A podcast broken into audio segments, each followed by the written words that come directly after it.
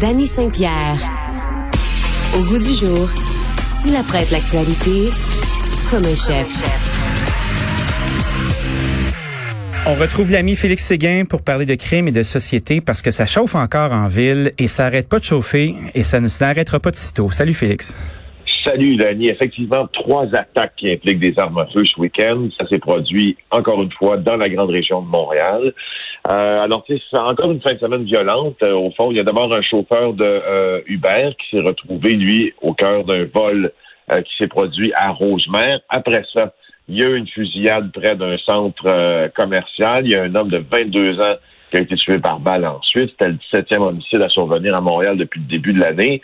Euh, un homme blessé par arme blanche aussi. Bon, mais là, on parle pas de violence par arme à feu, mais on parle de violence quand même euh, sur euh, sur la rue Sainte-Catherine. Alors, on le voit, on le voit bien que ça se passe pas juste dans la rivière des Prairies, puis ça se passe ça se passe pas juste dans dans Montréal-Nord, parce qu'après le, après le triple assassinat de la semaine dernière, euh, on a vu des citoyens de ces arrondissements-là être extrêmement concernés et pour cause, mais on voit aussi que les gens d'ailleurs. Ah oui, ça pète ailleurs, là. Aussi. Mais non, c'est ça. Puis, c'est, puis, puis, encore, pas mal, tu sais.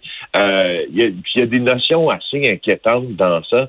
Euh, il y a eu là, des coups de feu tirés près du, du marché central, là, plus précisément. Euh, près du euh, cinéma Gouzeau puis du labyrinthe de laser pour ceux qui connaissent ce coin-là. Puis les, tu vois les projectiles, on voit les photos ce matin dans le journal de Montréal.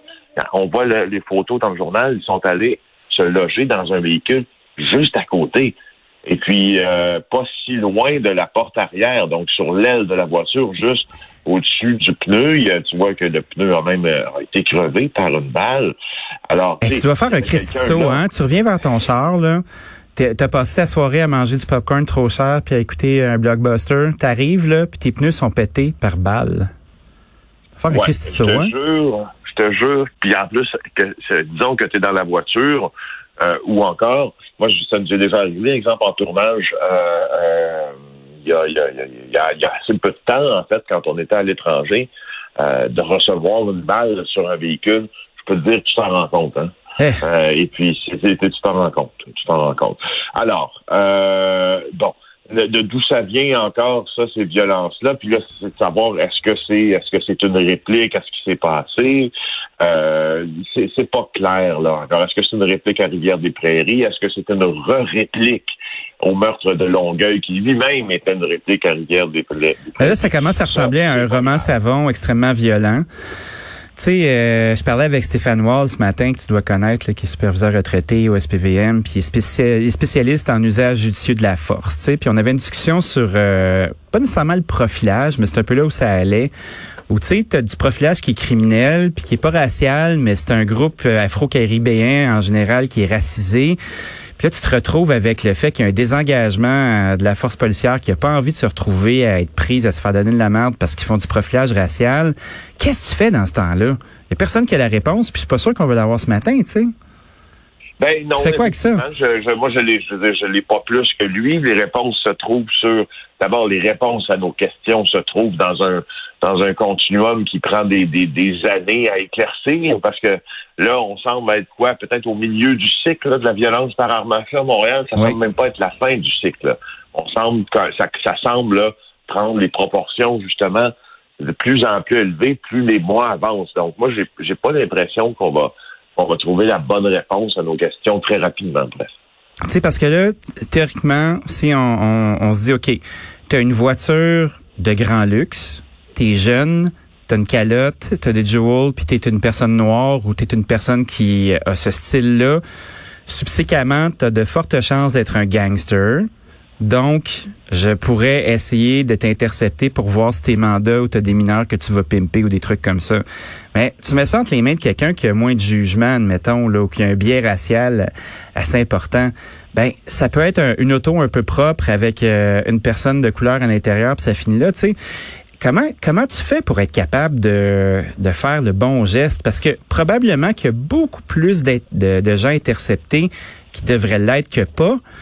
Il y a des groupes de pression qui sont là-dessus, puis évidemment, tu peux pas euh, te faire intercepter juste sur le fait de ta couleur. Ça non plus, ça marche pas, puis ça marche pas du tout. Puis il y a personne qui va cautionner ça.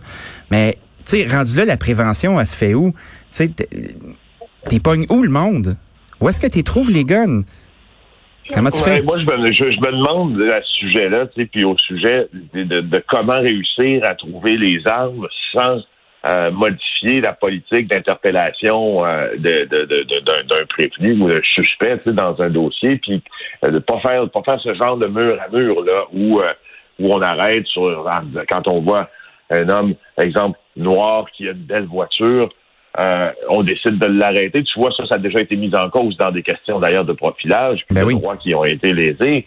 Euh, la, la, question que je me pose, c'est les protocoles d'intervention policière. Là. Est-ce que eux doivent évoluer justement parce qu'ils ont c'est assez figé dans le ciment, là, les protocoles d'intervention, surtout en matière de je suis sûr que tu en as parlé avec ton invité d'emploi de la force.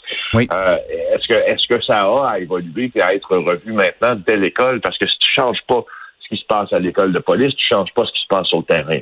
Il y a personne, il n'y a pas un corps de police qui va dire là, tu vas désapprendre un peu ce que tu as appris à Nicolet, puis tu vas faire des interpellations de cette façon-là. C'est très compliqué changer ça. Je veux dire, c'est, il faut changer de cursus, il faut changer ce qui se passe à la base.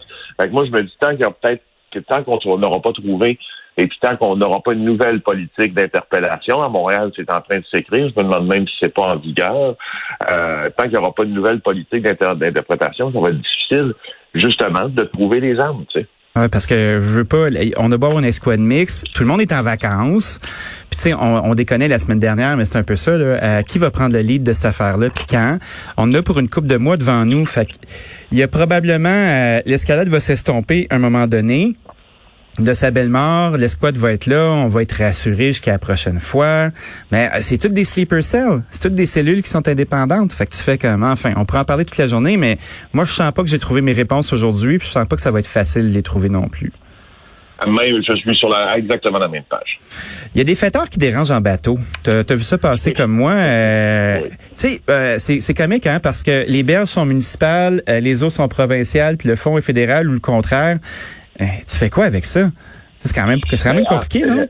C'est un, un, peu complexe, effectivement. Puis euh, moi, j'ai remarqué ce que ce que Clara Loiseau, notre journaliste au Journal de Montréal, euh, raconte euh, ce matin dans notre quotidien, parce que elle, elle, parle de la situation au Parc national des îles de Boucherville, où il y a des citoyens qui ont signé une pétition pour pour bannir les fêtards qui sont là. Moi, je les ai vus quand euh, quand je suis allé jouer au golf, pour ceux qui ne le savent pas, il y a un golf sur les îles de Boucherville euh, et on prend une petite euh, genre de navette fluviale, c'est peut-être un peu trop dire, là, qui nous qui nous amène de l'autre côté.